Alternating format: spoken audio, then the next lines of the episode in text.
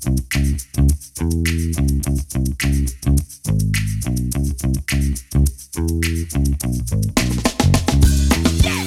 Sejam todos bem-vindos a mais um novo episódio do Esmerilhando. Como de costume, tô aqui com o Johnny. Salve, salve, Gui! Mais um episódio aí do Esmerilhando, né? E dessa vez a gente vai contar uma coisa que eu acho muito interessante. para quem acompanha aí o Saideira, viu que o Gui deu entrada no apartamento dele. Novamente, Gui, parabéns. Muito obrigado. Algumas pessoas vieram perguntar como é que funcionou pro Gui, como é que foi todo esse trâmite, porque querendo ou não, é uma puta conquista, é mó trampo. Então, com isso em mente, aí o Gui a gente começou a conversar e a gente teve uma ideia. Meu, por que, que a gente não chama pessoas que moram sozinhas, que já compraram um apartamento?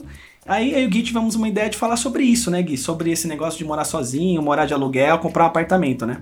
É isso. E aí, como eu e o Johnny somos pessoas que não estamos nesse grupo ainda, né, Johnny? Exatamente. Não dava para ficar só eu e você aqui falando, então a gente trouxe dois convidados. Primeiro a gente tá aqui com a Mota. Oi, gente. Meu, fiquei muito feliz pelo convite. E é uma honra estar aqui com vocês hoje. Quem não conhece, ela mora sozinha, já num apartamentinho próprio, né? Faz quanto tempo, Mota, que você tá aí nessa, nessa empreitada? Cara, já faz dois anos. Eu achei que era menos. A gente comprou o apartamento em 2019 e ele ficou pronto no finalzinho de 2020. E a gente também tá aqui com o Rudá, que ainda não mora na casa própria, mora de aluguel, mas já mora sozinho faz tempo, né, Rudá? E aí, Gui, isso mesmo. Eu tô morando desde 2015 sozinho, mas assim, eu já tive outros momentos que eu também já fiquei um pouco tempo sozinho, enfim. Inclusive, valeu pelo convite, tô super feliz de estar participando. Sou um fã que está acompanhando vocês desde o começo. Vamos embora para esse episódio aqui, vai ser animal. O interessante desse episódio, como o Gui falou, é cada pessoa que está no episódio tem uma realidade diferente. O Gui comprou um apartamento, mas ainda mora com os pais.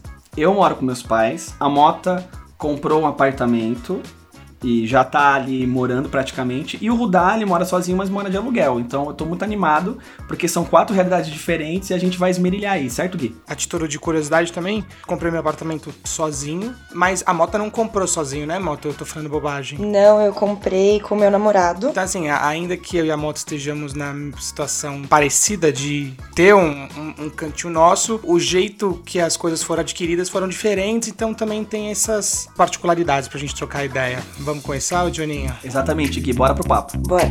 Bora.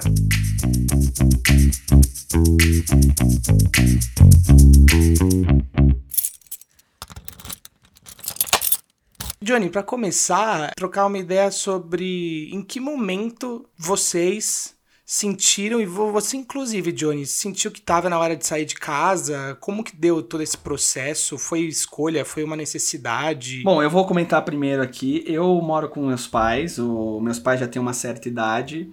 E com o tempo que foi passando, eu acabei pegando as responsabilidades da casa, que eu comecei a trabalhar de fato, já tem um tempo. Então, eu moro com meus pais, mas eu tenho a responsabilidade de quem tá pagando aluguel, né? E a gente vai ficando mais velho, eu tenho 28 anos e pela pressão da sociedade, pela realidade de tudo que vai acontecendo, rola aquela pressão silenciosa e às vezes nem tão silenciosa assim, de que é legal você ter seu cantinho, né? É aquela pressão que rola, que chega um momento que você vai dormir, você acorda e pensa, pô, seria legal ter minha casa, ter X, ter Y. Só que uma coisa que eu acho que todo mundo pode concordar aqui é que ter um apartamento, viver de aluguel sozinho aqui no Brasil é foda, né? Entrando nesse ponto, né, sobre viver de aluguel, né, Johnny, acho que foi uma até um ponto que eu pensei muito e refleti muito sobre quando eu decidi sair da casa da minha família, né, que de fato eu tinha uma estabilidade financeira, né, porque todo o salário que eu recebia ficava para eu utilizar da forma como eu preferisse, né.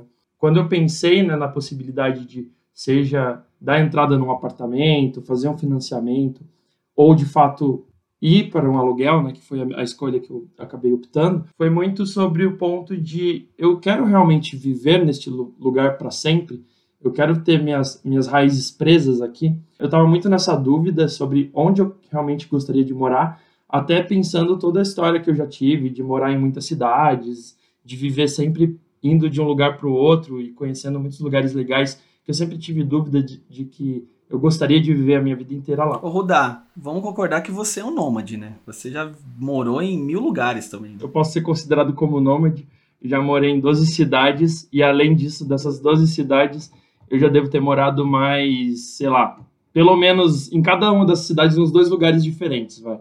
Então, em questão de mudança, eu sei bastante, eu sou expert nisso. E aí, no caso de São Paulo, especificamente, né, quando eu vim para cá, lá meados de 2012, eu inicialmente iria morar sozinho, já de, de começo, só que na casa da minha família, que no caso a minha avó tinha uma casa que estava parada, é, eles já estavam morando em outra casa que meu, meu pai e meus tios construíram para eles, então eu tinha um lugar para eu ficar, né, que eu não precisaria pagar um aluguel, eu só teria que arcar com as minhas próprias despesas, que eram acordado com meu pai. Já tinha conseguido bolsa na faculdade, então já não tinha um gasto muito grande, né? Era mais as contas básicas e tentar me controlar.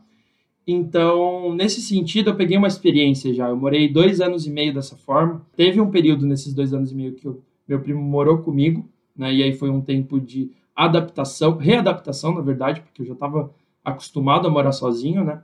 E aí, enfim, aconteceram algumas coisas, meus avós foram ficando doentes, eu fui morar com eles para ajudá-los é, durante um período, até que meu avô veio a falecer, minha avó ficou um tempo viva depois faleceu também, e aí meus tios foram morar comigo, na casa onde minha avó viveu nas, nos últimos anos de vida, e aí eu comecei a ter muitos atritos com eles, porque eu tinha já minha, meu estilo de vida, eu já estava habituado a ter as minhas coisas, e meus tios vinham sempre querendo colocar algumas regras, como se fossem meus pais. E aí, a partir disso, eu falei, meu, acho que eu já, não, já tenho uma experiência de viver sozinho, tem essa responsabilidade de ter um, um custo muito alto mensal, né? Seja pela forma como você escolhe do aluguel ou fazer um financiamento, né? Que dificilmente as pessoas tenham um valor total para já fechar o apartamento, né? A menos que talvez você esteja, como no caso da moto, por exemplo, você pode ter é, uma outra pessoa junto, e esses dois têm algum dinheiro guardado e podem conseguir complementar e fechar à vista, né? Então acaba sendo de uma forma mais rentável. Mas não era o meu caso, então eu tinha um dinheiro guardado que eu poderia até pensar numa possibilidade de entrada e, e tentar ver com a minha família, mas eu não tinha certeza de onde eu gostaria de morar. Então isso pegou muito para mim. Além do ponto de também estar tá sempre lendo muito sobre investimento e pensando na possibilidade, né?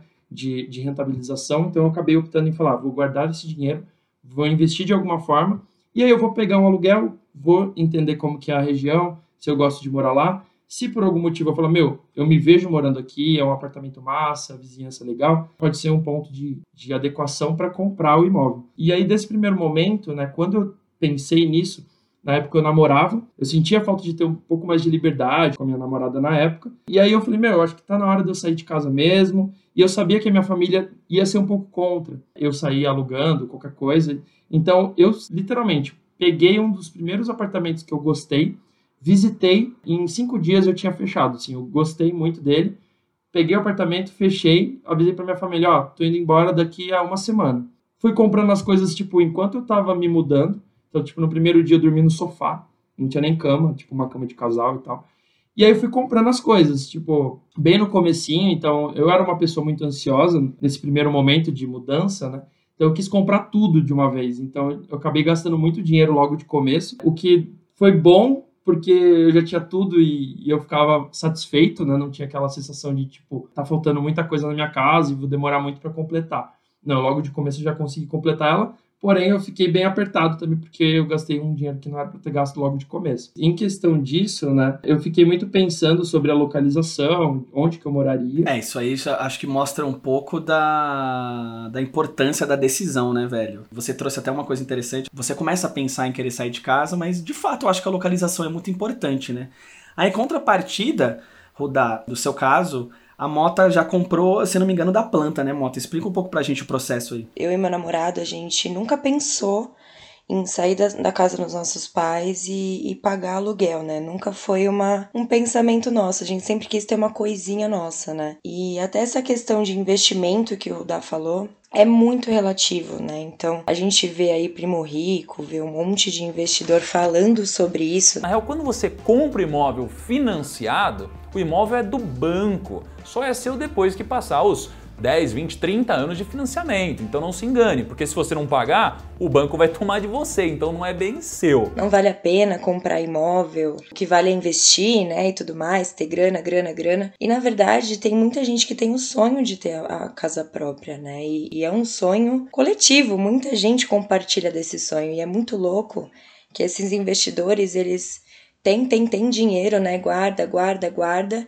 E vai ver, tipo, tem, sei lá, 30 anos e não tem nada. Ele só tem aquele dinheiro investido, mas ele não tem nenhum patrimônio, né? Você vê hoje esses investidores, tipo, meu, beleza, eu tenho tanto dinheiro e não tenho nenhum patrimônio, vou comprar uma casa. Então, eles meio que mudaram também essa visão, né? Quando você compra um imóvel, é um investimento, ele nunca vai desvalorizar. Muito pelo contrário, ele sempre vai estar tá valorizando, né? Ano a ano. Então, acho que vai muito de objetivo, de sonho, de, de olhar para o futuro e entender aí o que você quer, né? Então, nunca foi um pensamento meu e do Gu morar de aluguel. Quando a gente comprou o apartamento, é, a gente tinha sido efetivado né, no trabalho, a gente era estagiário e fomos efetivados. A gente estava pensando, começando a pensar em comprar um apartamento e foi muito louco assim que a gente viu um que estava sendo que ia ser construído, né, no Brás e a gente falou meu, vamos lá ver. A gente nunca foi visitar nenhum decorado, a gente nunca foi, foi ver, né? Só pesquisa, pesquisa, pesquisa. Vamos até lá e vamos ver o que que dá. vamos ver o que acontece. E nisso que a gente foi, a gente se apaixonou, a gente entendeu muito mais essa questão do Minha Casa Minha Vida, tudo sobre financiamento. A gente começou, passou a entender muito mais quando a gente foi visitar, né? E, meu, você entra no decorado é uma coisa muito louca, assim, porque é como se você estivesse entrando no seu próprio apartamento, sabe? É muito doido. Você se apaixona na hora, assim. Não, não, não tem o que falar. E brilhou nossos olhos. Aí a gente viu que dava para comprar. E aí é outra coisa que muita gente tem na cabeça. Meu, é difícil você comprar uma casa. É muito difícil você comprar um apartamento. Tipo, como que vocês conseguiram, sabe? Com 20 e poucos anos. E dá para comprar. No desenrolar aí dessa conversa, a gente vai falar mais sobre isso, mas dá Dá para comprar um apartamento, dá para comprar uma casa. A gente consegue tudo que a gente quiser, basta ter objetivo. Aqui nesses primeiros 10 minutos de conversa, ficou claro que, assim, o fato de você ir morar de aluguel ou você comprar um apartamento não depende tanto também da sua condição financeira no momento, mas, pô, como o Rudá deixou claro aí, velho, é um negócio que eu nunca tinha pensado, esse ponto de vista, de você, por exemplo, morar de aluguel num, um tempo, para dizer se você, se você vai gostar daquela região. Nunca tinha passado na minha cabeça, até porque eu morei a vida inteira na Moca e comprei um apartamento na Moca, então, para mim, eu tô muito habituado habituado aqui, a, a minha rotina. Mas o Rudak é um cara que, pô, já viveu em tantos lugares. Cara, é uma experiência completamente diferente. É uma visão que acho que explica um pouco, sabe? Tem aquela pessoa que vai morar de aluguel porque primeiro precisa saber se vai se adaptar àquele lugar, se vai se adaptar a esse estilo de vida também, né, velho? Nós fomos morar sozinhos, ou pretendemos fazer isso por conta de liberdades e de ter nosso espaço, mas, cara, tem acho que todo outro lado, e aí o Rudai e a Mota já podem falar porque eles, estão nessa vida faz tempo, que é de sair da casa dos pais, né, velho? É, você começa a mudar também a sua rotina, né? Sim, total. Inclusive, né, até pegando um gancho sobre esse ponto que, que você comentou, Gui, Acho que o lance sobre essas mudanças, né, é muito de percepção. Porque, por exemplo, a Mota falou, ah, muitas pessoas têm o sonho de ter sua casa, e de fato. Mas o que é a casa, né? É um apartamento? É uma casa de fato? É uma casa na praia? É uma casa no sítio? É uma casa na, na capital? Qual que é seu sonho de fato? Às vezes você tem vários sonhos, mas qual que é seu principal objetivo? Onde você se vê construindo uma família? Por exemplo, eu vou dar o meu caso. Eu me vejo muito mais comprando um imóvel, caso eu venha comprar algum imóvel em algum momento, comprando numa cidade próxima de São Paulo, onde eu vou ter um pouco mais de qualidade de vida, com um pouco mais de proximidade com a natureza, que eu consiga chegar no meu trabalho, se eu não estiver trabalhando remotamente, assim como a gente tem trabalhado atualmente, né, que eu consiga chegar no meu trabalho de uma forma rápida, que eu não tenha que ficar demorando horas, né, que nem já aconteceu aqui em São Paulo, por um trânsito, chuva, por alagamento, por qualquer coisa que ocorra, além do ponto de segurança e tudo mais. Óbvio que, tipo, São Paulo é uma cidade que a gente tem tudo, tem facilidade, né? Grande parte de nós viveu, né, como vocês, a vida toda aqui, então a gente tem amigos, tem familiares e tudo mais. Mas no meu caso, especificamente, né, como eu já morei em muitas cidades, em muitos lugares diferentes, eu tenho a percepção, sim, e eu tenho a, a, como avaliar se eu de fato me vejo naquele lugar. Eu já morei em lugares incríveis, tipo, já morei, sei lá, no topo de uma montanha, que eu não tinha um vizinho sequer, o vizinho mais próximo era 15 minutos, assim como eu já morei do lado de uma vizinha que era, ficava o dia inteiro escutando Kelly Key, e era insuportável. Então, o Johnny deve, vai ficar ofendido porque ele deve ter sido esse vizinho aí que ficava Kelly Key. Pô, se foi no começo ali do, dos anos 2000, eu realmente era esse vizinho para alguém, velho. Com certeza. Por exemplo, você morou a vida inteira na Moca, como você comentou, né, Gui? Mas por algum motivo, você comprou um apartamento ali na Moca e o apartamento especificamente que você comprou, na planta ele é super lindo, decorado é super lindo, só que estruturalmente, quando você vai morar, ele começa a dar mil problemas. Porque o engenheiro não pensou em alguma coisa, porque não foi implementado da forma certa, porque ele foi mais rentável, mais barato e aí usaram baterias de má qualidade, isso interfere no, em como você vai viver né, no apartamento. Seja por queda de energia, como um exemplo, seja porque o estacionamento tem filtração e aí acaba impactando em alguma coisa, seja piscina, enfim. E aí o lance da, da região, né? Ah, pensar se é próximo do seu trabalho, se ele é próximo, sei lá, dos seus amigos, da sua família, se tem restaurantes, se tem supermercados, se tem farmácias próximas, padarias, enfim. Mas o, os vizinhos, eu acho que é uma coisa muito importante, porque vou dar um exemplo do meu vizinho de frente, que ele se mudou recentemente. Durante a pandemia, eu fiz uma puta de uma amizade. É, inclusive, meu, meu prédio praticamente só tem pessoas casadas. Casadas, com filhos, enfim, eu sou um dos poucos, acho que solteiros e que moram sozinhos no, meu prédio. E aí eu fiz amizade durante a pandemia, na época eu não estava saindo de casa e tal, então eu me aproximei desse vizinho. E ele fazia alguns churrascos, pessoas aqui do prédio, amigos próximos que ele tinha feito. E o vizinho do lado dele era um cara casado, que tinha duas filhas pequenas, e eles tinham muito problema, muito atrito por conta disso, porque um queria fazer churrasco, ficar escutando sertanejo durante o dia inteiro, e o cara do lado é o cara mais tranquilo, que tá fazendo home office de casa, que tá com a mulher e com os filhos e quer ficar numa paz, entendeu? E o cara comprou, o apartamento é do cara. O vizinho dele, que é o cara que eu fiz amizade, é alugado. Então, ele, se por algum motivo está incomodado, para ele é tranquilo. Cara, vou sair daqui, vou mudar para um apartamento de outro andar, que um cara, o vizinho vai ser mais tranquilo. Vou mudar para outro prédio, porque realmente não gostei daqui. Meu, você sai daqui em dois minutos. Entendeu? Se eu quiser sair daqui hoje, eu vi uma oportunidade de uma, uma, casa incrível, de um apartamento incrível, que eu me apaixonei e eu vejo que faz muito mais sentido para minha vida agora, eu vou. Agora, quando você tem um imóvel no seu nome, por mais, ah, eu posso alugar, beleza mas tem sim uma, uma, um impacto imobiliário né, que reflete. Às vezes você poderia estar cobrando um valor, né, que seria o justo, só que por conta da crise, a procura não está não tá tão alta, então acaba tendo que reduzir né, os custos. Né? Eu sei porque meu pai tem, tem imóvel, ele aluga, tenho tios que, que alugam também, e fica nessa vertente. Tem meses de vacas gordas e vacas magras. Isso reflete no seu aluguel também. Sobre a vizinhança, só para finalizar esse ponto, acho que é uma coisa que reflete muito.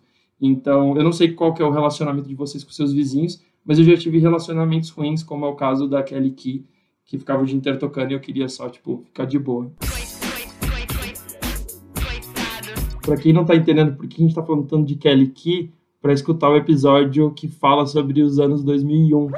É, nessa época ela era tipo uma Britney Spears brasileira, né? Eu acho que essa comparação Pamplona é perfeita, porque é, é basicamente isso mesmo. Escutem, que daí vocês vão pegar a referência. Por isso que é bom trazer um ouvinte, né? Ele faz o jabá sem, nem, sem nenhum esforço. É isso aí, Rudar, é nóis. É muito bom esse episódio, inclusive. Uma galera gostou mesmo. Pra quem não ouviu, é nosso último episódio aí dos Meriliano, confira lá. É uma pergunta que eu queria fazer pra Mota. Eu sei que você tá meio que morando lá, mas você ainda fica na casa dos seus pais às vezes, se eu não me engano. Como é que tá esse negócio de vizinho no seu prédio? Já tem uma galera morando lá? Como é que tá funcionando essa dinâmica, assim? Cara, e aqui tá. o Rudá falou uma coisa muito verdade, assim. Eu ainda não tô morando lá. Eu vou apenas de final de semana, né? Durmo de sábado para domingo. Pouco tempo que a gente tá lá, a gente já teve um problema com o vizinho. e a gente nem tá morando lá ainda. Porque assim, eu e o Gu, a gente, eu e meu namorado, né, para quem não sabe, a gente gosta de música, né? A gente escuta muita música. Não é aquele que. então tá tudo bem. Mas pode ser tão cômodo quanto, né? Porque a gente gosta de eletrônica e tem muita gente que não gosta, né? Então. Uma nave espacial. Olha o Gui aí, ó. Se o Gui fosse meu vizinho, eu tava ferrado.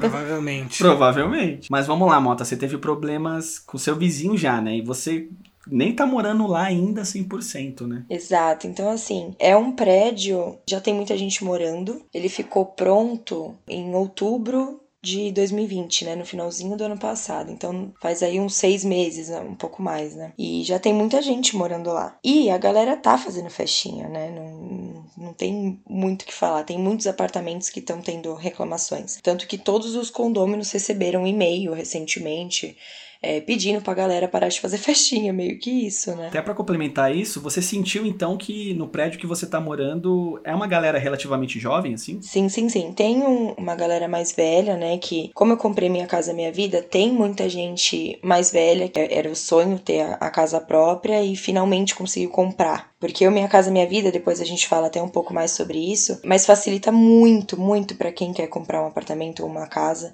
ter o seu primeiro imóvel facilita demais. Então tem uma galera um pouco mais velha, mas a maioria é jovem. Nós sabemos então que o Rudá tá no aluguel, a Mota tá em nosso final de semana, mas o apartamento é dela e do Gustavo. Eu queria perguntar aí para vocês dois, como é que foi, assim, o primeiro dia de vocês pisarem lá num lugar que, pô, tudo bem, o um aluguel não é seu, mas é um canto seu. E você que comprou apartamento, assim, Queria começar aí pela Mota, porque, porra, Mota, sou seu amigo já há um tempo, a gente acompanhou um pouco essa caminhada, fiquei super feliz por essa conquista. E assim, deve ter sido muito louco, né? Fala real, assim. Foi lindo, foi lindo, gente, sério. A gente ficou praticamente dois anos sonhando com a, a vista que a gente ia ter, com o dia que a gente ia pisar pela primeira vez ali, entrar com o pé direito, sabe? Por alguns anos vai ser nosso aquilo, né? A gente vai morar lá todos os dias juntos, então a gente sonhou aí por dois anos, né? Então o dia que a gente entrou pela primeira vez, que foi na vistoria técnica, né? Que é um dia que você vai lá com o engenheiro do seu bloco, né? E ele vai explicando tudo, vai mostrando se as tomadas estão funcionando, se tudo está funcionando certinho. E a gente entrando pela primeira vez, viu logo de cara aquela sacada, né? A nossa sacada com a vista que a gente estava imaginando. É vontade de chorar, vontade de, sei lá, de gritar para o mundo inteiro a felicidade, porque não é um, uma roupa que você compra, tipo, não é algo pequeno, né? Mas é algo muito grande, é uma conquista muito grande, é um passo muito grande e foi lindo, foi um momento mágico. Indo em contrapartida da Mota, o Rudá, ele. Se eu não me engano, você começou a morar sozinho, né, Rudá? Quando você de fato começou a morar a primeira vez? Sim, sim. Cara, deixa eu te perguntar, assim, uma curiosidade pessoal minha do Johnny. É um negócio que é realmente muito legal ou por causa de tanto tempo morando com os pais, com os familiares, bate aquela solidão assim no fundo? Como é que funciona isso? Cara, isso é um ponto que algumas pessoas já me perguntaram durante todo esse período que eu, que eu tô morando sozinho. E acho que é um pouco de liberdade e solidão também, mas é muito da forma como você vive a sua vida, né? Como eu falei, né, eu morei em muitas cidades e a minha família, ela mora no interior, meus pais são separados, cada um mora em uma cidade. Quando eu tive a opção de vir para São Paulo, né, eu tinha ainda alguns familiares aqui em São Paulo, então, apesar de morar sozinho, eu vivia na casa da minha avó, então sempre ia lá jantar com ela, era muito próximo, era tipo, dava para eu ir a pé da, da casa onde eu morava, né, que era a casa da minha avó, para a casa onde ela morava de fato até o momento que eu fiquei com eles e tal. Quando eu optei vir para São Paulo, eu sabia que eu teria um momento um pouco mais solitário, né? Porque eu estava habituado a ter todos os meus amigos próximos, no caso, eu morava alguns anos já em Cunha, que era a cidade onde eu vivi, minha mãe mora atualmente, né? Em São Paulo eu tinha alguns amigos, mas eu não tinha tantos amigos assim ainda. Então eu fui criando essas relações, né? E eu namorava à distância para piorar. Eu praticamente não ficava de final de semana em São Paulo.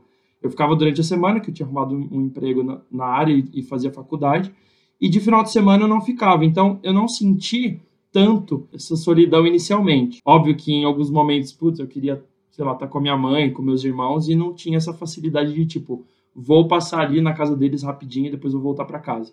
Então, eu senti um pouco mais por conta de estar tá habituado estar tá sempre com a minha família. Quando eu saí de fato, né, que eu considero quando eu saí mesmo para morar sozinho, né, que quando eu paguei meu primeiro aluguel, que foi por volta de 2015, que é quando eu estava terminando a faculdade, a sensação né, de quando eu fechei o contrato de aluguel, né, eu escolhi o apartamento, visitei, era do jeito que eu queria. Na época era um apartamento de cozinha americana, tinha sacada, tinha dois quartos que era do jeito que eu queria.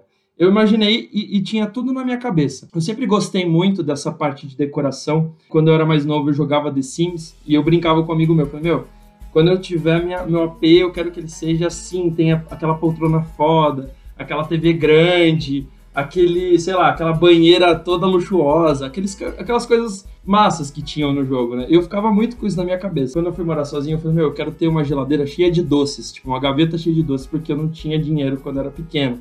Então eu falei, meu, quando eu tiver a minha casa, eu quero ter tudo que eu gosto de comer. E foi muito isso. De quando eu fui morar sozinho, é, eu saí comprando, né? Eu tinha guardado um dinheiro, que inicialmente eu não paguei aluguel, então eu consegui guardar bastante dinheiro inicialmente, quando eu mudei para São Paulo. Eu não tinha gasto com faculdade, então isso me ajudava muito. E aí, quando eu fui morar sozinho mesmo, eu comprei as minhas coisas né, do jeito que eu queria.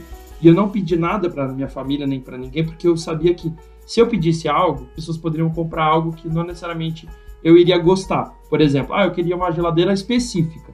A pessoa ia me dar um dinheiro ou poderia comprar para me dar de presente, e só que é um valor muito alto e eu não queria pedir, puta, me compra uma geladeira de dois pau, entendeu? Eu, eu nunca fui assim, nunca gostei de pedir as coisas, eu sempre gostei de eu mesmo ir lá e comprar com meu esforço. Quando eu fechei o apartamento e eu falei que a primeira coisa que eu comprei foi um sofá, né? Eu lembro de ter ido ver o sofá e falei, mano, é um sofá exatamente assim que eu imaginava, ele é grande, espaçoso. E eu lembro que, tipo, mesmo depois que chegou a minha cama, eu fiquei durante um tempo ainda dormindo no sofá, porque eu adorava o sofá. Enfim, eu lembro muito de comprando cada coisinha, mas muito da sensação de chegar no primeiro dia no apartamento e falar, caralho, eu fechei isso com meu esforço, sem ter dependido nada dos meus pais. E foi uma decisão 100% minha, porque quando eu falei, estou saindo, minha mãe falou: Meu, não vá, tipo, fica lá, você não precisa disso. Meu pai falou: Mano, você não precisa. Eu falei: Não, eu quero. Eu quero ter essa experiência, eu quero começar a caminhar com os meus pés sem precisar de, de ajuda de ninguém. O Dá falou um negócio aí de sentir que estava na hora de, de sair de casa. E muita gente perguntou, né, e vem perguntando co como que é o planejamento, como que funciona o planejamento.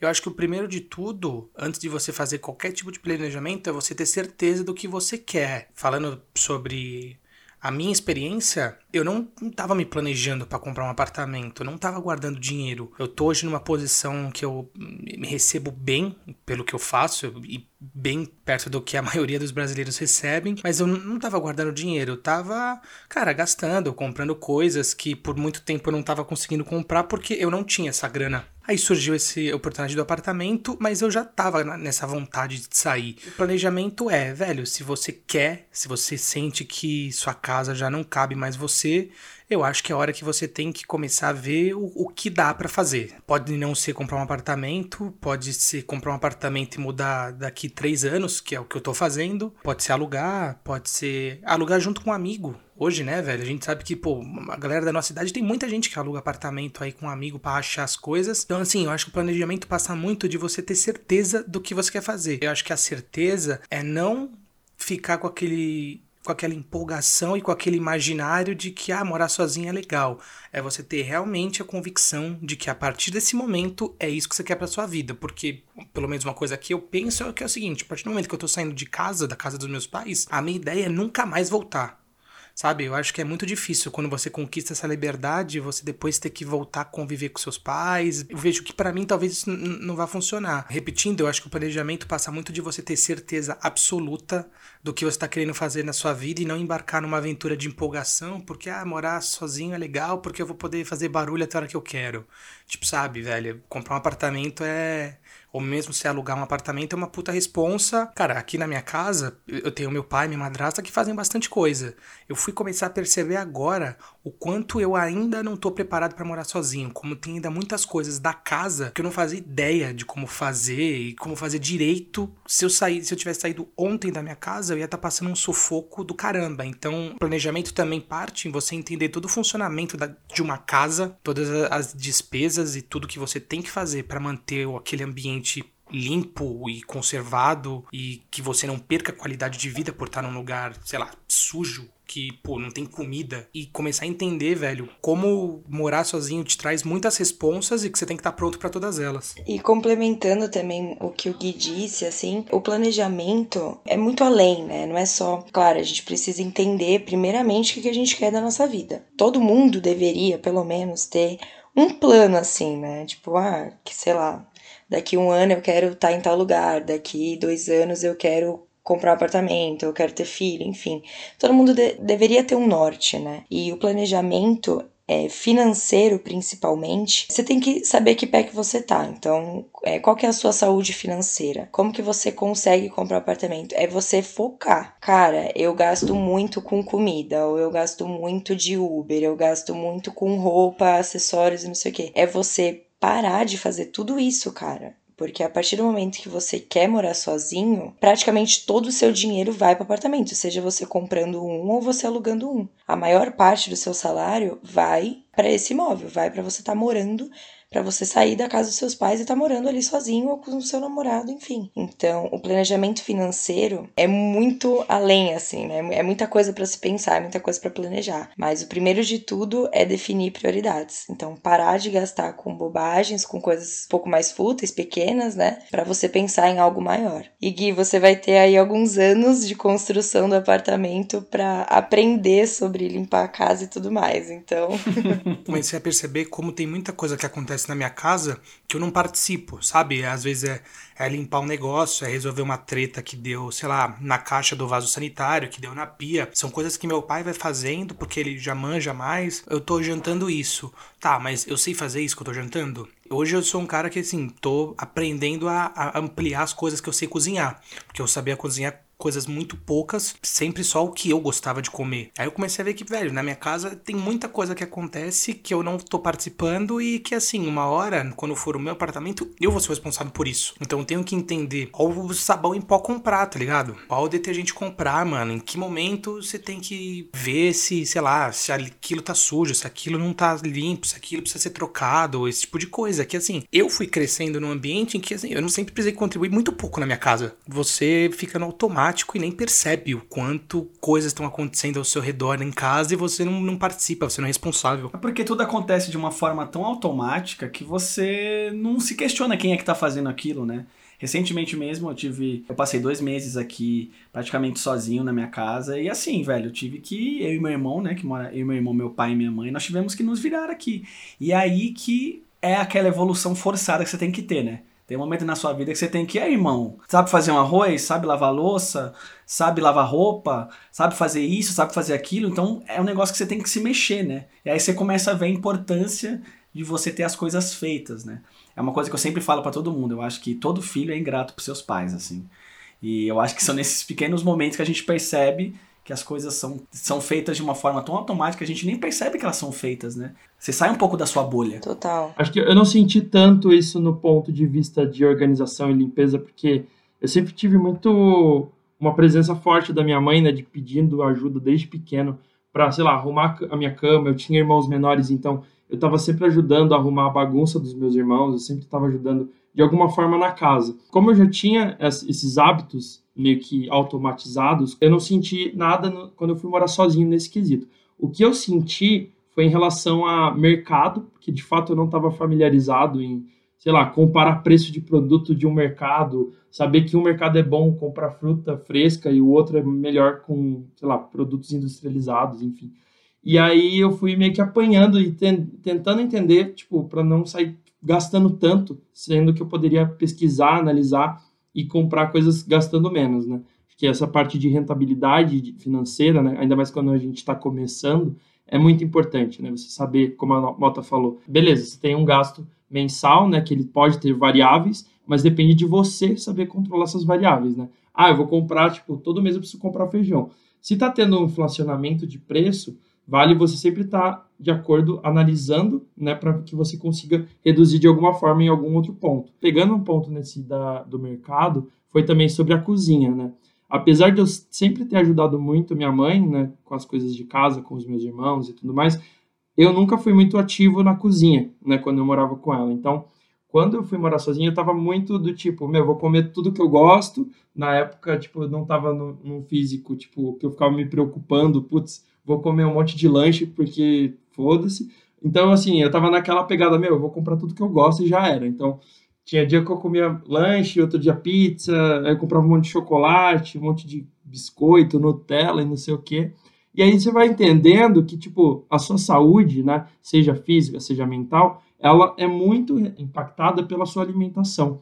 Porque eu comecei a perceber que eu ficava muito desgastado. Eu falei, meu, mas por que eu tô cansado? É o trabalho? É a faculdade? Sim, são coisas que desgastam, mas a nossa alimentação, ela reflete muito na, na nossa vida, no nosso dia a dia. A minha mãe sempre foi uma pessoa que se alimentou muito bem, na época que eu morei com ela, eu sempre comia muita, muita coisa de horta que minha mãe plantava, comida natural, orgânica, pão feito em casa. E aí, quando eu mudei para São Paulo, eu mudei totalmente a minha rotina. Eu comecei a comer coisas industrializadas, fazem mal, né? Mas que eu gostava, que era que agradava o meu paladar.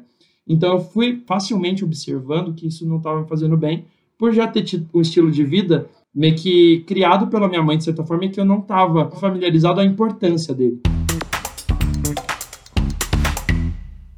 Mota, você falou sobre o Minha Casa Minha Vida, que acho que para nossa geração é o caminho mais fácil para quem está querendo comprar um, um apartamento. E aí acho que muita gente também pergunta se comprar um apartamento é acessível ou se isso está reservado para poucas pessoas hoje aqui no Brasil e se vale a pena comprar na planta. E aí, o que, que você acha sobre essas duas coisas? Bom, primeiro sobre Minha Casa Minha Vida, eu era muito leiga assim, né? eu tinha uma visão muito errada da minha casa, minha vida, quando a gente começou a, a, a pesquisar apartamentos para comprar, né? E eu achava que era tipo aquela CDHU, achava que era só isso, tipo, a, a visão de minha casa, minha vida era isso. E eu fui entender que é muito além disso, né? É um, é um programa maravilhoso, assim. Ele foi criado e até hoje ele ajuda as pessoas a comprarem muito mais facilmente a sua casa própria. Então, para comprar, Sempre são valores baixos, né?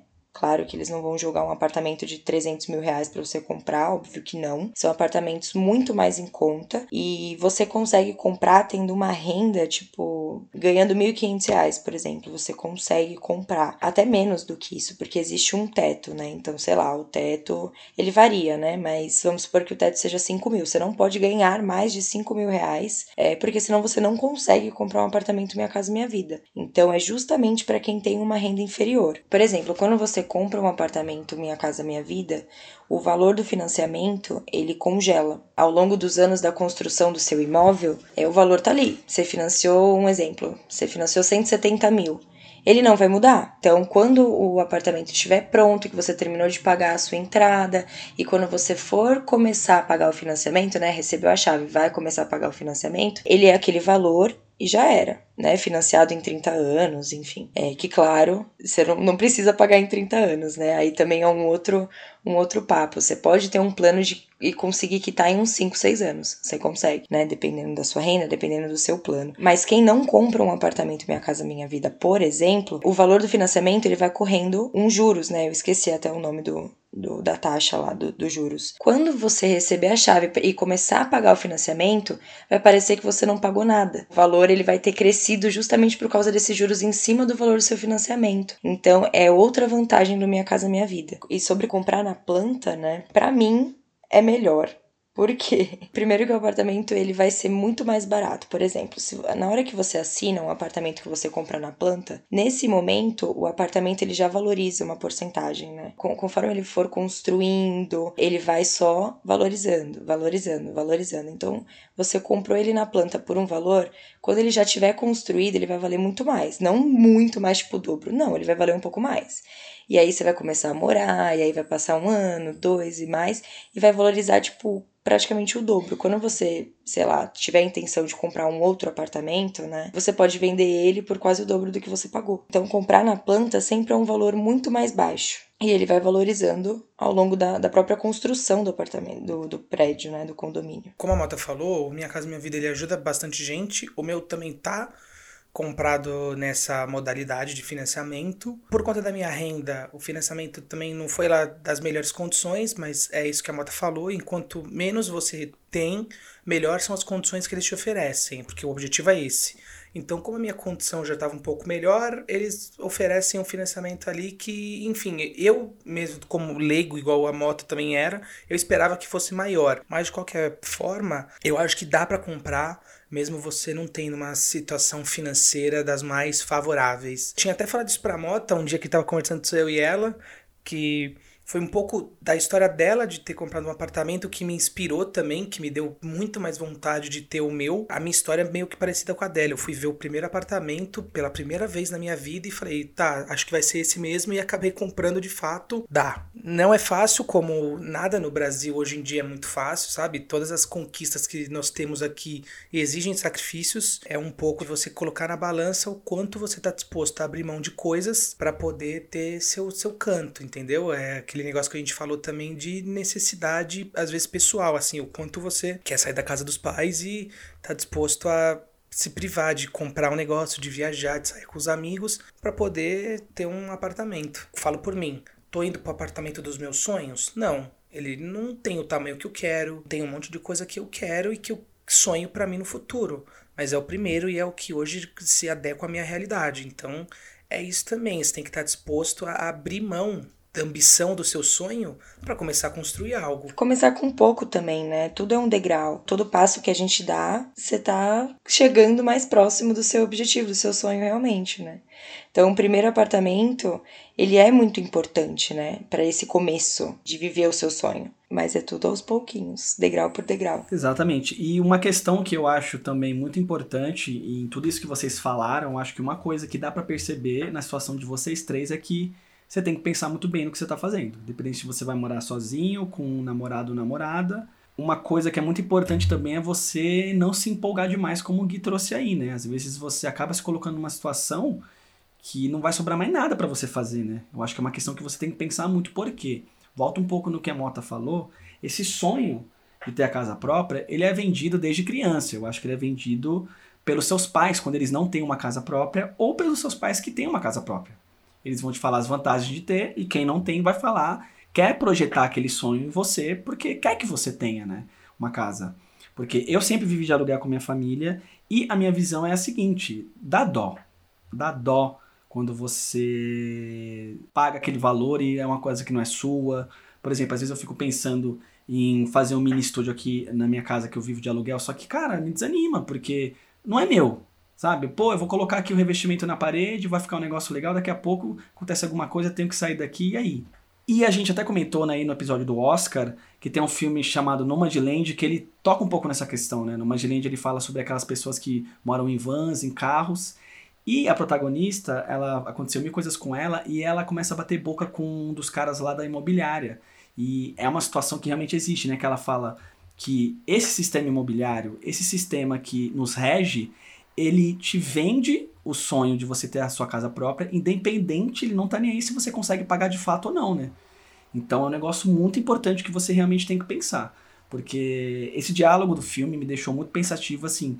Vocês estão vendendo um sonho para pessoas que não podem pagar. É o que vocês falaram, né? Se você não tem um planejamento, se você não pensa direito, daqui a pouco você aluga uma casa, compra um apartamento, daqui a pouco você passa fome durante 3, 4 anos, porque você tá abrindo mão de quase tudo por causa do sonho, né? Então eu acho que pelo menos a tônica do que eu senti, tudo que vocês estão falando é você tem que sentar e pensar, né? É uma coisa muito importante, é uma decisão, não é um carro que você compra, né? Não é um videogame, é uma casa. E pesquisar muito também, viu, Juninho? Porque é, é justamente isso que você falou.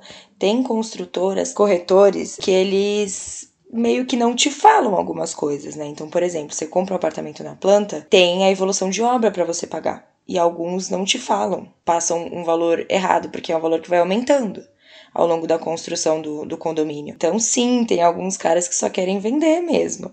Então, você tem que fazer uma pesquisa muito, muito pesada em cima da construtora que você vai comprar o, o, o seu prédio e nos corretores que você está conversando, né? Perguntar tudo. Eu também, leigão, não sabia como funcionava muita coisa. É óbvio, eu tive pô, suporte do meu pai, do meu avô, da minha tia, que são pessoas que já são donos de seus próprios imóveis há anos e já foram mais dono de mais de um.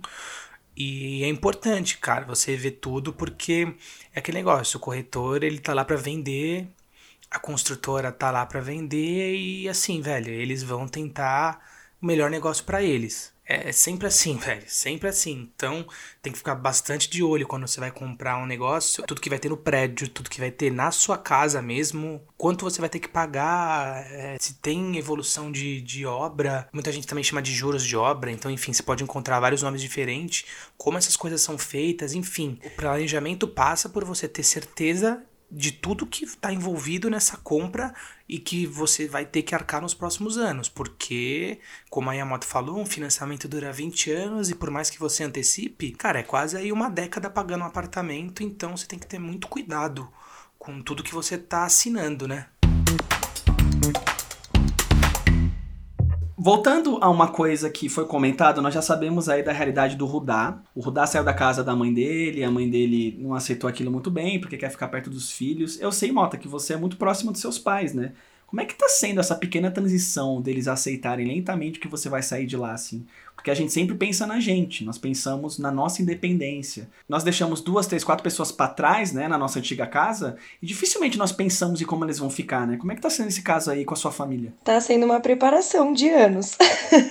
minha e deles, né? Eu sou extremamente apegada à minha família, a gente é, a gente até brinca, fala que é aquelas família Doriana, sabe? Família Coca-Cola que toma suco laranja no café da manhã. Exato, que tipo, janta juntinhos na mesma mesa, assim. É muito isso, a gente é muito unido. E eu tenho duas irmãs mais novas que elas estão aí se aproximando, né, da idade, assim, a, a menor acabou de fazer 18 anos, então a gente tá muito amiguinha também. Então eu tenho a minha mãe, que é minha amiga, meu braço direito, tipo, todos os dias a gente conversa, a gente se abraça, a gente toma café da manhã junta. Minhas irmãs, que agora a gente tá começando a conversar real sobre muitas coisas da nossa vida. É, meu pai, que tá cada vez mais próximo também de mim, né, meu pai sempre foi muito quietão, agora ele tá muito mais amoroso, muito mais conversando comigo, mas é uma preparação. E, e é inevitável, né, Johninho? Isso é, é uma coisa que todo mundo acaba que que vai sair da casa dos pais. Isso é inevitável, é um momento que todo mundo vai ter, né? Vai passar. Então, é uma preparação. Ainda bem que eu tô tendo esse tempo com ele, sabe? E é muito louco que até a pandemia fez com que eu aproveitasse ainda mais a minha casa, né? A casa dos meus pais, na verdade, e a minha família. Eu ia pegar um gancho no, no que a Mota falou, né, sobre estar tá sempre familiarizado ter no dia a dia a família, né? Assim como ela também sou muito apegado à minha família, sou apaixonado pelos meus irmãos, apaixonado pela minha mãe. Apesar de ter falado que, né, de primeiro momento eu não senti tanta solidão, mas eu sempre estava indo, principalmente no começo, para casa da minha mãe, né? Então, pegava sábado, eu ia para o interior, passava o final de semana com eles, voltava para São Paulo e ficava nesse ciclo, né? Até que em algum momento eu fui deixando cada vez mais, me habituando, né? Para que eu conseguisse viver um pouco mais a minha vida aqui, né? Acho que essa decisão de, meu, vou começar a deixar um pouco minha família de lado, né? No meu caso, que morava longe, né? E não tinha como, por exemplo, ah, vou almoçar no domingo com a minha família e depois eu vou, vou sair com meus amigos, né? Que nem grande parte das famílias fazem. No meu caso, eu não tive essa possibilidade tão fácil, né? A cidade da minha mãe ficam três a quatro horas dependendo de viagem assim como a cidade do meu pai. Né? Então, quando eu estava me mudando para São Paulo, minha mãe tinha acabado de ter minha irmã, que era inclusive minha primeira irmã, né, a Aurora. Então, eu senti é, essa, esse distanciamento, né? Peguei a, convivência com os meus irmãos, né? Eu ajudei a, na criação deles. E a minha irmã eu já tive um pouco mais de distanciamento. Então, eu tentava ser presente para que eu não fosse um irmão estranho, que fosse um irmão que não era presente na vida dela, né? Graças a Deus eu consegui, né? Então, é, eles vivem me cobrando de ir lá, de visitá-los e, e assim como agora, né? Eu tenho o meu pai, né? Ele estava inclusive aqui hoje em São Paulo.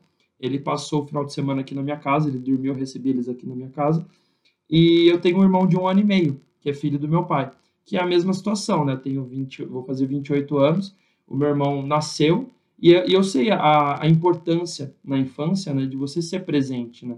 No, na vida, seja de um filho, de um irmão, ou qualquer coisa parecida. Eu tenho tentado, né, coisa que eu não ia com tanta frequência para casa do meu pai, eu tenho tentado ir mais, né, de, desde o ano passado, né, que quando meu irmão nasceu, para que eu seja um irmão mais presente também e não seja uma pessoa qualquer, né, como um tio ou um padrinho desses que a, a pessoa viu uma, duas vezes na vida, ou vê uma vez no ano e a pessoa nem tem tanta consideração. Cara, eu acho que todo esse papo aqui trouxe várias realidades que eu tava muito ansioso para saber. O Rudá trouxe um negócio aí de você criar raízes num lugar, e é uma coisa que eu nunca tinha me perguntado, né? Porque eu acho que a Mota, o Gui e eu, nós sempre moramos no mesmo lugar. As minhas raízes estão aqui na VP e um pouco na Moca, porque eu já morei lá e meus amigos são de lá. O Gui sempre morou na Moca. A Mota sempre morou ali perto da Naré Franco, né, Mota, se não me engano? Vila Formosa. A gente sempre teve um lugar para chamar de nosso, de certa forma, né? Pelo menos a região ali. E aí, em contrapartida, a Mota também trouxe que é um sonho que a gente tem de fato, né? Muitas vezes, de fato, eu quero ter o meu canto, de fato, eu sinto, né, que eu preciso sair, que é uma coisa que o Gui também falou, né? O Gui sentiu que, cara, preciso rumar meu caminho, né? Eu acho muito importante porque aqui você trouxeram três realidades de como você conquistar esse sonho de três formas diferentes, né? Por exemplo, o Rudá, é um cara solteiro que mora sozinho. Então ele tem um outro tipo de visão que a Mota vai ter, que tá indo com o namorado, que o Gui vai ter também. Eu curti muito esse papo pra gente ver que assim, é um negócio profundo, é complexo, né? E vai muito de personalidade, né, Johninho? Por exemplo, eu admiro muito alguém com a personalidade do Rudá, né? De, de ser meio que um nômade mesmo, de estar tá sempre em um lugar diferente, em um lugar novo. Eu já sou um pouco mais apegada à minha família, à minha, à minha casinha, então eu quero estar tá perto da minha família, eu quero poder ter um lugar para chamar de meu, sabe? Então vai muito de personalidade. Tem gente que compra um apartamento e depois fala, meu, quer saber? Vou vender, né? Porque também nada é, é, é permanente, né, na nossa vida, nada. Então de repente mudou de ideia, putz, quero morar em outro lugar e dá para você vender comprar em outro lugar. Então, vai muito de personalidade e do seu objetivo hoje. Sim, e até um ponto que durante a pandemia mudou bastante, ainda mais a minha visão, né, sobre ter um lugar fixo. Se eu já era nômade, né, a pandemia fez com que eu virasse mais nômade ainda. Durante o, o tempo de pandemia, eu fiquei migrando muito, né? Eu ficava um tempo em casa, aí eu ficava duas semanas na casa do meu pai, depois eu ficava mais algumas semanas na casa da minha mãe voltava para São Paulo, ficava um pouco aqui, e eu fiquei fazendo algumas viagens nesse tempo também, coisas que eu não conseguiria fazer se eu tivesse trabalhando presencialmente. Então, como eu consigo trabalhar de home office, nada me impede de pegar, sei lá, uma casa em Santa Catarina. Ah, vou ficar uma semana e ver como que é morar né, em Santa Catarina, né, ter uma vida. Foi o que eu fiz há uns dois, dois meses atrás, eu acho. Eu fui para Jericoacoara, fiquei um mês lá. Quando eu voltei, a minha cabeça, se já era é, aberta, né, foi muito mais. Do tipo de quase cogitar vender tudo que eu tinha aqui em casa e sair morando um mês em cada lugar. E eu só não fiz isso porque eu realmente, não, vou me controlar um pouco e não vou fazer isso porque eu gosto de morar aqui, gosto de ter minha rotina que eu, que eu já tinha construído e tudo mais. Mas esse lance de, de ter uma casa, eu acho que assim, é muito legal. Eu acho que você, principalmente quando você sabe, né, no caso do Gui, no caso da Mota, que vivem né, uma vida desde sempre, a família está ali e vocês têm essa realidade, os amigos estão próximos, eu super entendo e eu acho que eu também teria essa decisão, se fosse o meu, no, o meu cenário. Atualmente, né, é, eu não tenho nenhuma nada que me prenda de fato a São Paulo, né, o meu trabalho sem previsão nenhuma de voltar presencialmente. Eu tenho muitos amigos em São Paulo e acho que isso é o que mais me prende aqui, porque eu gosto de acordar, sei lá, no sábado, o que, que eu vou fazer hoje? Johnny, o que, que, você vai fazer? Bora almoçar? Vamos... Depois eu vou encontrar com outro amigo que eu não vejo há muito tempo e à noite eu vou ver outro. Então, isso eu acho muito massa. Mas, ao mesmo tempo, eu tenho muito essa premissa de, de liberdade, de, tipo, ir para onde eu sentir que eu devo ir.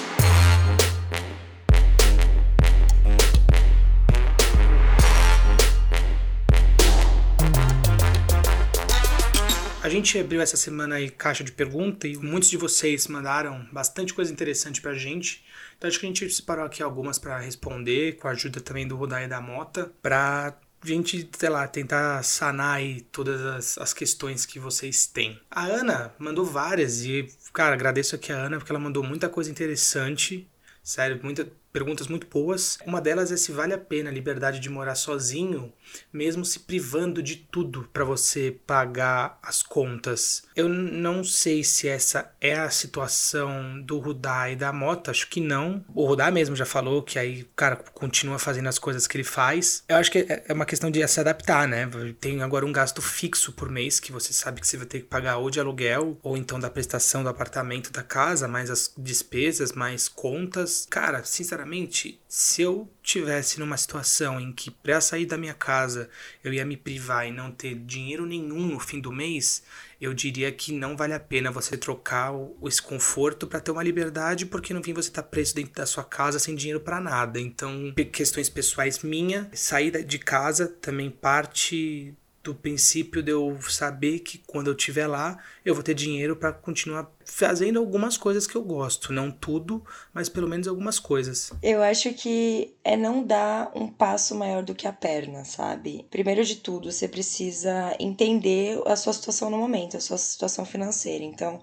beleza, eu ganho X. Eu consigo comprar um apartamento agora? Talvez não. Eu consigo pagar um aluguel de, sei lá, 2.500, 3.000 reais? Talvez não. Então, é você entender a sua situação no momento, ver o que se encaixa melhor para você. Não dar um passo maior do que a perna. Eu ganho muito pouco, mas eu quero muito ter essa liberdade, eu quero muito sair da casa dos meus pais. Cara, tenta procurar um freela, tenta ganhar uma, uma renda extra de alguma forma. Não é tão fácil quanto parece, né? Que eu tô falando, parece muito fácil. Nada é fácil. Mas quando a gente quer muito alguma coisa, a gente precisa colocar como prioridade sempre definir metas. Acho que vale também entender sobre a sua realidade, né? Você quer sair da sua casa porque você quer liberdade, você quer receber seus amigos, você quer receber sua namorada, você quer, sei lá, escutar música alta e você não pode. Eu acho que é um ponto de consideração que isso é quase como se fosse um luxo, de certa forma, que você está querendo ter, e não uma necessidade. Outra coisa é você viver num ambiente onde você está totalmente infeliz. Seja por, sei lá, um mau relacionamento com a sua família, seja por coisas até mais sérias, né? Pode ser algum tipo de agressão, né, que você está sofrendo na sua casa, enfim. E aí você avalia, né? Existem opções, né? Você não necessariamente precisa sair de começo, né? Como já foi falado aqui atrás, sozinho. Puta, se você não tá bem, né? Puta, eu não tô feliz na minha casa. Tô tendo muito atrito com a minha família. Tá um inferno. Eu tô trabalhando pra caramba e em casa é só mais, mais coisas ruins para mim. Então, ok, acho que você deve sim pensar em possibilidades de ir para um ambiente onde você tenha uma qualidade de vida, né, saudável, mental, que seja. Puta, não tenho dinheiro para bancar um aluguel sozinha. Não tenho dinheiro, muito menos para comprar um apartamento. Quais seriam as outras possibilidades? Ah, talvez morar um tempo dividindo com algum amigo. Talvez morando em, república, que seja se estiver numa época de faculdade.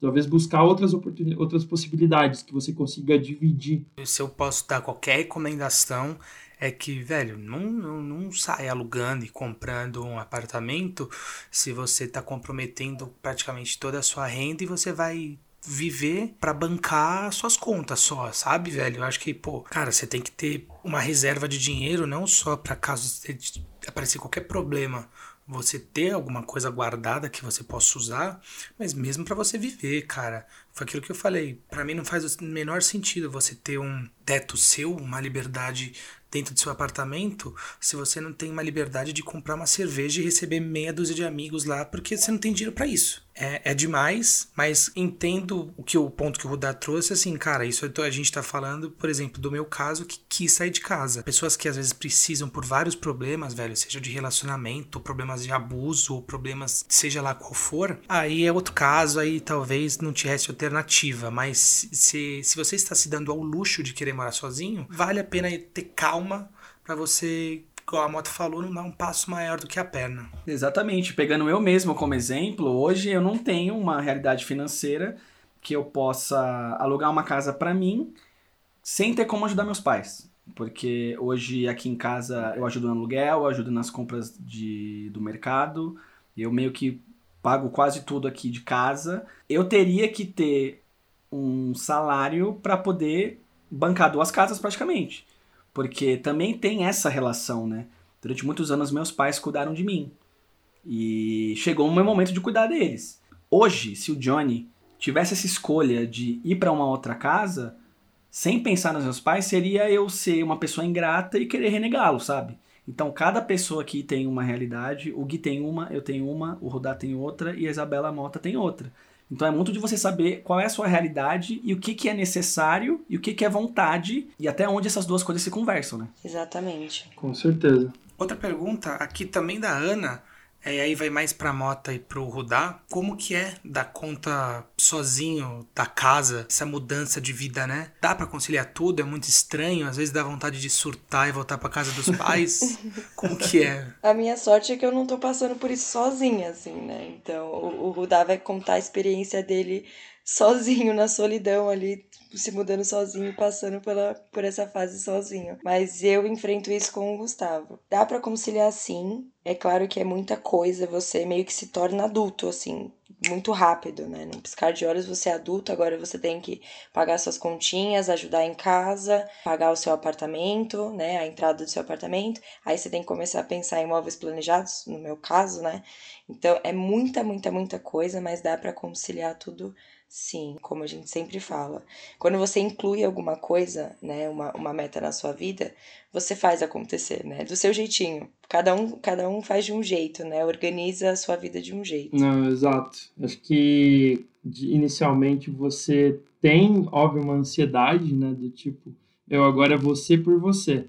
Você que vai ter que ver se você vai ter dinheiro para pagar as contas no mês, você que vai ter que ver de comprar alguma coisa que você está precisando é, se der algum problema na casa, ou qualquer problema, na verdade, né, na sua vida, você meio que é responsável por isso, né? Pelo menos esse foi o pensamento que eu tive no momento que eu saí da casa dos meus pais, né? Tô indo para São Paulo, agora é eu por mim. Eu vou tentar resolver por mim porque é isso que se espera do momento que a gente está crescendo, que a gente está evoluindo. Então, a preocupação existe, mas eu não cheguei a surtar, porque, como eu falei, eu já tinha tido algumas experiências, né? Anteriormente mesmo a, a vir a São Paulo, como eu mudei muitas vezes, eu já tive momentos que às vezes eu fiquei um tempo, de certa forma, cuidando da casa. Por exemplo, eu estava me mudando de um estado para o outro. Então eu fiquei um tempo lá até minha mãe se mudar, né, a gente finalizar toda a mudança. E já estava habituado, né, a cuidar da casa e algumas coisas. A comida acho que sempre foi o ponto mais crítico, né, que eu falei que eu não era tão habituado a cozinhar. Mas de resto, em relação às contas, é muito de administrar seu próprio dinheiro, você saber o que, você consegue ou não, né? Se você consegue pagar as contas e ainda sair, ok. Agora, uma coisa é você gastar um dinheiro que você não tem, né? Acho que é uma coisa que tem que ser sempre analisada com muito cuidado. Uma pergunta aqui que o André Souza mandou, que eu acho que é bem interessante, vai um pouco de tudo que a gente falou, né? Ele perguntou se tem uma idade certa para você sair da casa dos pais. E pelo menos pegando toda essa conversa aqui, eu acho que é um papo muito mais profundo do que ter um número de idade que te expulsa de casa, né? Pelo menos eu, é o que eu senti da conversa, quero saber de vocês aí. Eu não acho que tem idade certa, não. Eu acho que, cara, é o sentimento de que tá na hora de você ter o seu canto e você e também ter a noção de que você reúne as condições financeiras, principalmente, mas as condições psicológicas para você, cara, morar sozinho. Pode ser com 20 anos Pode ser com 30, pode ser com 40, velho. É, é uma questão muito de decisão pessoal e eu acho que não tem nada a ver com a idade, não. Mas, Gui, eu também acho que essa pergunta foi muito interessante e eu acho que é uma coisa que a gente cresce com isso, né? Pelo menos eu com 14 anos eu fantasiava. Com 18 anos, eu lá, o Johninho, né? Johninho, cabeludinho. Eu, com 18 anos, vou sair da casa dos meus pais, vou comer danoninho o dia inteiro e vou ter muito dinheiro. Porra, aí você cresce e você vê que não, cara, não é assim que funciona. Mas é uma coisa que a sociedade vai te impondo, né? Ó, 18 anos, arranje trabalho. Você tá com 25, você não saiu da casa dos seus pais? Meu, agiliza, agiliza. Você é um fracasso, você é isso, aquilo. Então, é, é, tomar cuidado com isso, né? Então, acho que essa pergunta foi importante nesse sentido. queria saber a opinião da Mota e do Rudai. É uma pressão que sei lá quando que a sociedade implantou isso, mas é muito real, por exemplo. Eu tenho um tio que ele tem 43 anos, acho. E ele ainda não saiu da casa dos meus avós. E ele nem tem planos para sair. E a galera, tipo, eu vejo quem tá de fora, assim, olha para essa situação de uma forma muito ruim. E eu não enxergo de uma forma ruim. para mim é, é, meu tio que mora com os meus avós e, e tá tudo bem, sabe? Mas a galera que tá de fora vê isso Fala, nossa, que estranho. Mas o que, que, será? Será que ele tem algum problema? Será que ele é gay? Será que. Tipo, sei lá, a galera começa a inventar umas histórias cabeludas que não faz sentido. A gente tem vinte e poucos anos, é, nossos pais, nossos tios, nossos amigos até. Nossa, mas você, quando que você vai morar sozinho? Quando que você vai sair da, casa dos seus pais? Então é uma pressão que todo mundo coloca, gente que tá perto, gente que tá longe, e sei lá quando que foi implantado isso, né? Mas não existe idade, eu acho que é como o Gui falou, você tem que sentir que é o momento, porque morar sozinho é outra decisão que não é comprar um celular, né? É uma decisão muito muito forte, né? Com um peso muito grande. Eu concordo super com o ponto de vista de vocês sobre isso também. Inclusive, eu tenho um amigo meu que tem 40 e poucos anos e mora com os pais e, meu, ele poderia sair de casa no momento que ele quisesse, tranquilamente, financeiramente, porque todo esse período, todos esses anos que ele tá ainda com os pais, né, ele sempre trabalhou e juntou muito dinheiro. Mas é uma opção do tipo, meu, a pessoa é feliz ali onde ela tá, ela é feliz morando com os pais. Se nada impede, se nada seja um, um motivo de fato para que ela saia, eu não vejo porquê, sabe? Os pais vão estar tá ali, você vai estar tá ajudando eles de alguma forma, né? No caso, o Johnny ajuda os pais dele, como exemplo, né? E acho que isso é super importante, acho que a gente sempre tem que avaliar também. Mas sobre idade, cara, acho que é muito. Você sentir que é o momento sabe? Seja com 18, seja com 20, seja com 40, acho que é sempre tendo muita consciência né, do que você está fazendo. Mas de resto, idade é só um número. E falando só para fechar essa questão aí, o Maurício Meirelles ele é aquele comediante que, pelo menos até a data da gravação desse podcast, o pai dele estava entubado com Covid. E ele foi no Flow Podcast e ele falou um negócio que, cara, me impactou assim no meu peito. Com toda essa situação que o pai dele tá no hospital, ele falou uma coisa que ó, deixou todo mundo no programa impactado e me deixou também, que ele falou assim, eles já são pessoas que não moram mais com os pais, ele começou a perguntar pra galera, né, quantas vezes você vê seus pais por ano? Quantas vezes você vê seu pai e sua mãe? Aí a gente fez lá uma estimativa e ele falou, você tem noção que pode ser que você só tenha mais 10 encontros com seu pai? Só mais 10 encontros com a sua mãe? Você vê seu pai duas vezes por ano, vamos botar assim? Vamos botar cinco vezes por ano? Tudo bem, cinco vezes por ano. Seu pai tá com 75. Seu pai vai viver mais 10 anos, vamos botar uma média assim? No máximo. Você tem mais 50 encontros com teu pai. Aquilo me impactou de uma forma, porque o meu pai já tem uma certa idade. Meu pai nasceu em 43. Eu vendo esse trecho do podcast, eu fiquei muito feliz de ter o privilégio de poder ver meu pai e minha mãe todo dia, por exemplo. Então é isso que vocês comentaram, né? É, vai muito da situação para situação, mas esse negócio, né, da família, do pai, da mãe, essa vida louca que a gente tem, né? Que a gente, com toda a situação do Covid, a gente percebeu mais ainda que a vida é um sopro. Isso que o Maurício Meirelles trouxe me, me impactou, assim. Então, por esse motivo, eu vi também a situação de tá mais um tempo, estar tá mais próximo dos meus pais, assim, uma coisa tão positiva, sabe? Eu vi um gráfico falando exatamente isso que você falou. Que, tipo, quanto mais velho a gente vai ficando, menos tempo a gente vai ficando com a nossa família. A gente mais vai priorizando nossos objetivos, o que a gente quer fazer, a gente fica mais tempo com nossos amigos e tudo mais, mas a gente fica cada vez menos com a nossa família.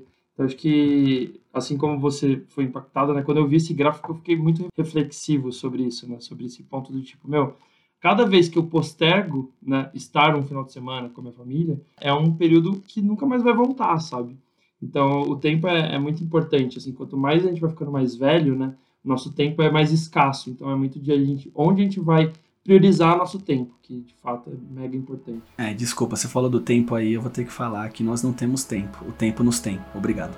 Ah, meu Fala a fonte aí. Ah, Dark, te amo, Dark.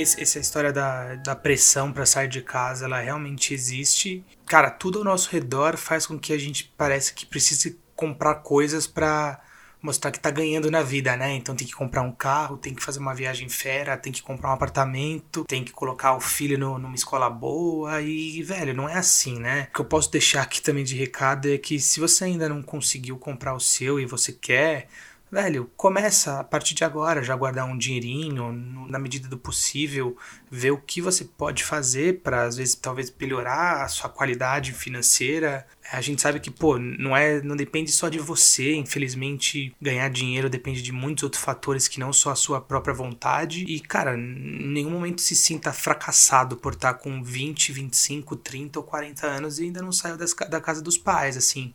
As coisas acontecem em tempos diferentes para cada um de nós.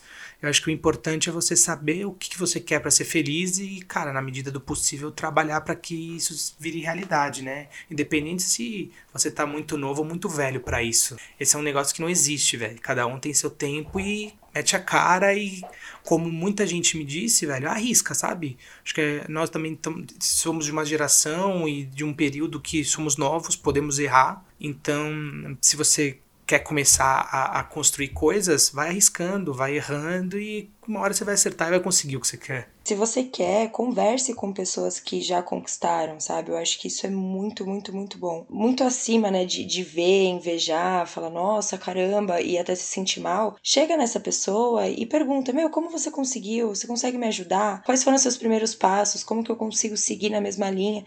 E, e meu, inclusive eu deixo totalmente aberto, assim, é, a galera que tá ouvindo, se, se tem esse sonho, se tem essa vontade, chamar eu e o Rudá, chamar o Esmerilhando no Instagram e, e, perguntar mesmo, sabe? Que a gente vai sempre amar falar sobre isso, sempre vai ajudar com o coração muito aberto. Então, converse com pessoas que já conquistaram, que estão pensando né, nisso, pesquisa bastante.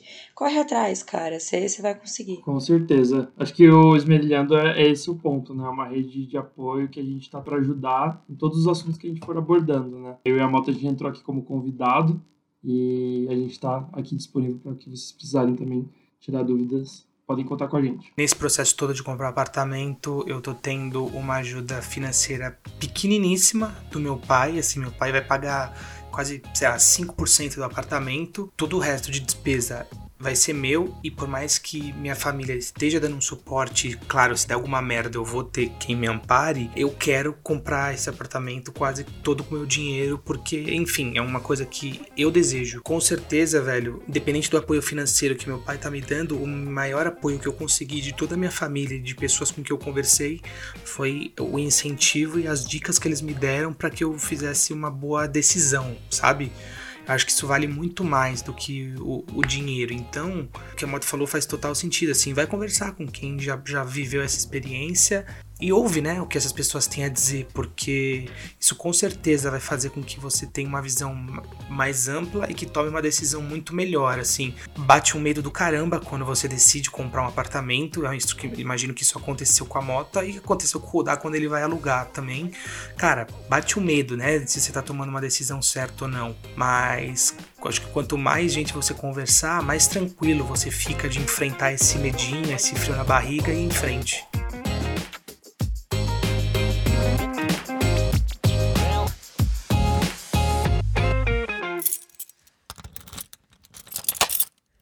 Cara, quero agradecer demais ao Rudai Mota. Que papo legal. Eu fico. Quando eu chego no final aqui e falo que o papo foi legal, não é porque é o nosso podcast, né, Gui? De fato, é porque o assunto rendeu demais. Eu aprendi muito e eu fico muito feliz porque eu recebi várias mensagens de pessoas com interesse nesse assunto e eu sei que vocês vão ajudar muitas pessoas também que têm essas inseguranças, essas dúvidas. Quero agradecer de coração, foi muito legal. E, velho, não sei a noção que vocês têm, mas às vezes tem uma pessoa ouvindo que tem essa vontade, mas, sabe, faltou esse empurrão. Talvez vocês tenham sido esse empurrão, né? Então, quero agradecer novamente aí. Valeu demais, vocês agregaram muito. Eu que agradeço, eu tô muito, muito, muito feliz com o convite. É, é, um assunto muito importante, né? Ele é necessário, é, é algo que a gente não sabe onde procurar, onde encontrar, né? De repente, meu, quero muito isso, onde eu procuro? Às vezes você vai no YouTube, você não acha exatamente o que você quer, de repente você quer uma experiência mais aproximada, né? Alguém mais próximo, alguém com a mesma, as mesmas características, né, do que você. E, e, e no Esmerilhando trouxe isso, né? Então eu quero muito agradecer vocês, o papo foi maravilhoso. E cresci muito também com, com o que o Rudá falou e as experiências novas aí do Gui também. Tudo agrega. Muito obrigada por isso. Complementando aí também, gente, foi incrível participar. Falando como fã, ouvinte, amigo também do Gui do Johnny. É, fiquei muito feliz, o conteúdo me animou bastante, porque eu sabia que eu tinha muita coisa para conversar e achei super interessante ter pontos de vistas diferentes, como do, do Gui da Mota, sobre e de fato, me fizeram analisar várias coisas que eu não tinha visto ou não tinha pensado na época.